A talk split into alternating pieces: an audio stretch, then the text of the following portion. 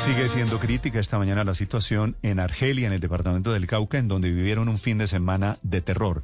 Combates del ejército con disidentes de las FARC, inclusive con minas antipersona que fueron sembradas por esos grupos que se dedican al terror y al negocio del narcotráfico. El general Marco Mayorga se encuentra en Mondomo, en el departamento del Cauca, al frente de estos operativos. General, buenos días. Néstor, buenos días. Un saludo muy especial a, tu mesa de trabajo y a la querida audiencia que nos escucha en este momento. General, gracias. Es el comandante de la tercera división del Ejército de Colombia. Situación esta mañana en Argelia y en el Plateado, que fue el epicentro de estos problemas el fin de semana, general. En el momento se vive una tensa calma. Eh, las operaciones militares continúan y el cumplimiento del deber constitucional del ejército sigue adelante. Sí, ¿qué fue lo que sucedió? ¿Cuál es el balance que tienen ustedes del ejército este fin de semana, general? El fin de semana, las últimas 48 horas, eh, se presenta un combate fuerte eh, contra miembros del grado residual de Carlos Patiño en el sector del Plateado, que es un, casco urbano principal, un corregimiento grande del municipio de Argelia en el cañón del río Micay. En el combate eh, son eh, muertos en desarrollo de operaciones militares 14 sujetos de la Carlos Patiño, uno más que hizo dejación de armas. Se puede, se incauta una ametralladora, eh, tres fusiles, tres pistolas y abundante material de guerra y de intendencia. por parte de las, las propias tropas, por parte de nosotros, perdimos un suboficial que fue asesinado en el transcurso de los combates y eh, seis militares más que, que resultaron heridos por de diferente consideración, los cuales se encuentran en el hospital, ya hay eh, tres dados de alta, ya hay, quedan tres que se encuentran en este momento bajo cuidado médico, hay un soldado profesional que presenta unas heridas de gravedad, el resto fuera de peligro. Por parte de la querida población, hay cinco particulares, cinco civiles que se encontraban haciendo asonada contra la tropa que cayeron en un campo minado, a pesar de que se les había advertido, porque ahí habíamos perdido el suboficial en otro campo minado, eh, y, tienen eh, las novedades de cinco personas heridas en el campo minado que se encuentran ya también en el hospital de Popayán. Sí. Eh, una vez terminó Estos, estos civiles que caen en el campo minado, ¿estaban defendiendo a los cultivadores, paradójicamente? Sí, ellos... Mm, es una constante en el departamento del Cauca que una vez hay operaciones militares con resultados, la población civil se arroja sobre las tropas a quitar los resultados. En esta ocasión eh, se alzaron eh, más o menos 600 personas y en forma temeraria irrumpieron dentro del sector para arrebatar los cadáveres de los, de los disidentes eh, muertos en desarrollo de operaciones militares y en, ese, en esos movimientos en el terreno pisaron un campo minado y tenemos esa desafortunada novedad.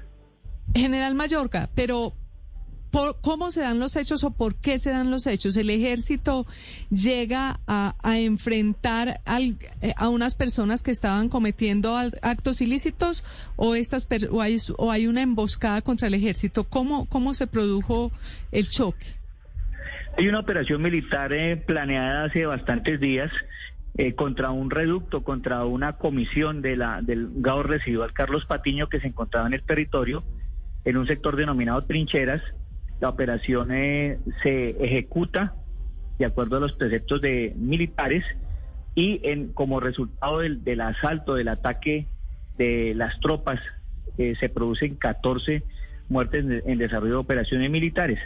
Una vez se, se empieza a estabilizar la situación, entonces la población civil se va contra las tropas con el afán de recuperar eh, los eh, cuerpos de los disidentes y con el afán de alejar las tropas del sector. Sí. General Mayorga, ¿qué está pasando de fondo hoy en Argelia? Desde hace semanas se vienen presentando combates entre grupos ilegales y ahora se une el combate legítimo del ejército en contra de esos grupos.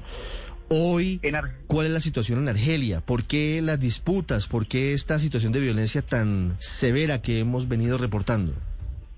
En Argelia hay 4.500 hectáreas de cultivo de hoja de coca y una cantidad incontable de laboratorios para procesamiento de la misma que producen más o menos 45 mil millones de pesos de ganancias anuales lo cual es el combustible de la guerra. Allá eh, había estado enquistado durante un, durante un tiempo el Frente José María Becerra del ELN, pero las FARC, eh, antiguas FARC, les dio por recuperar eh, ese, ese territorio y lanzaron un frente llamado Carlos Patiño, Gado Residual Carlos Patiño, quienes irrumpieron en marzo del año pasado en el, en el sector.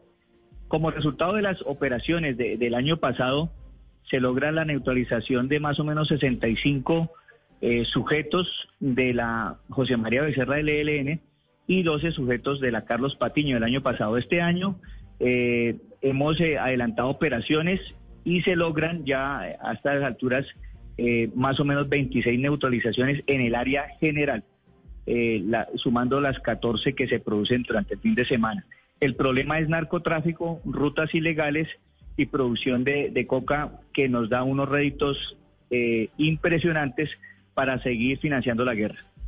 General, una última pregunta. ¿Cuál es la posibilidad que tiene el Estado hoy para proteger a los campesinos? Que si bien algunos de ellos son cultivadores de hoja de coca, otros están en la mitad de la guerra. Las escenas en el plateado, por ejemplo, son supremamente dolorosas y terminan siendo instrumentalizados, terminan siendo obligados con un fusil en la espalda para que presionen al ejército. ¿Ustedes cómo, cómo comparten y cómo protegen a la población civil en un escenario como esos? La forma de proteger la población civil tiene como dos eh, ejes de avance, como dos eh, líneas estratégicas. La estrategia militar, que busca precisamente la reducción de la capacidad armada. Los daños que ha recibido la Carlos Patiño son incontables durante este año y la reducción va, en, va aumentando.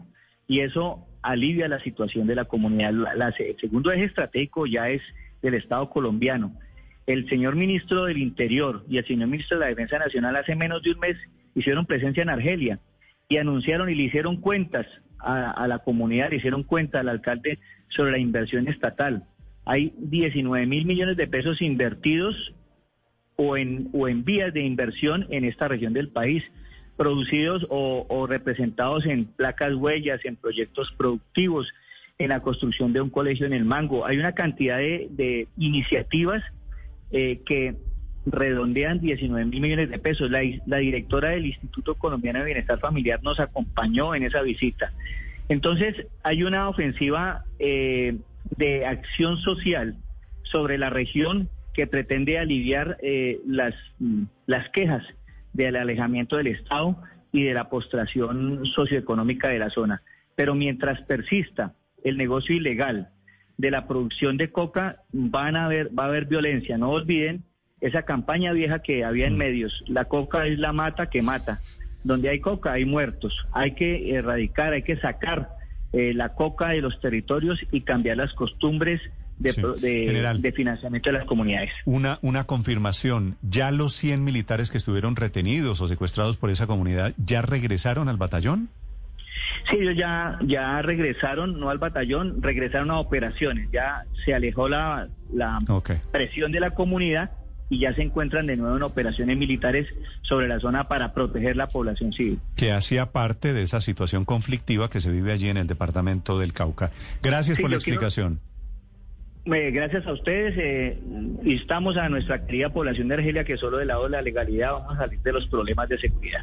Y esa es la insinuación todo el tiempo de manos de la legalidad a una zona en donde hay disidentes y otras bandas criminales que ocuparon esos territorios que operan el narcotráfico. Gracias, General Mayorga, comandante de la Tercera División.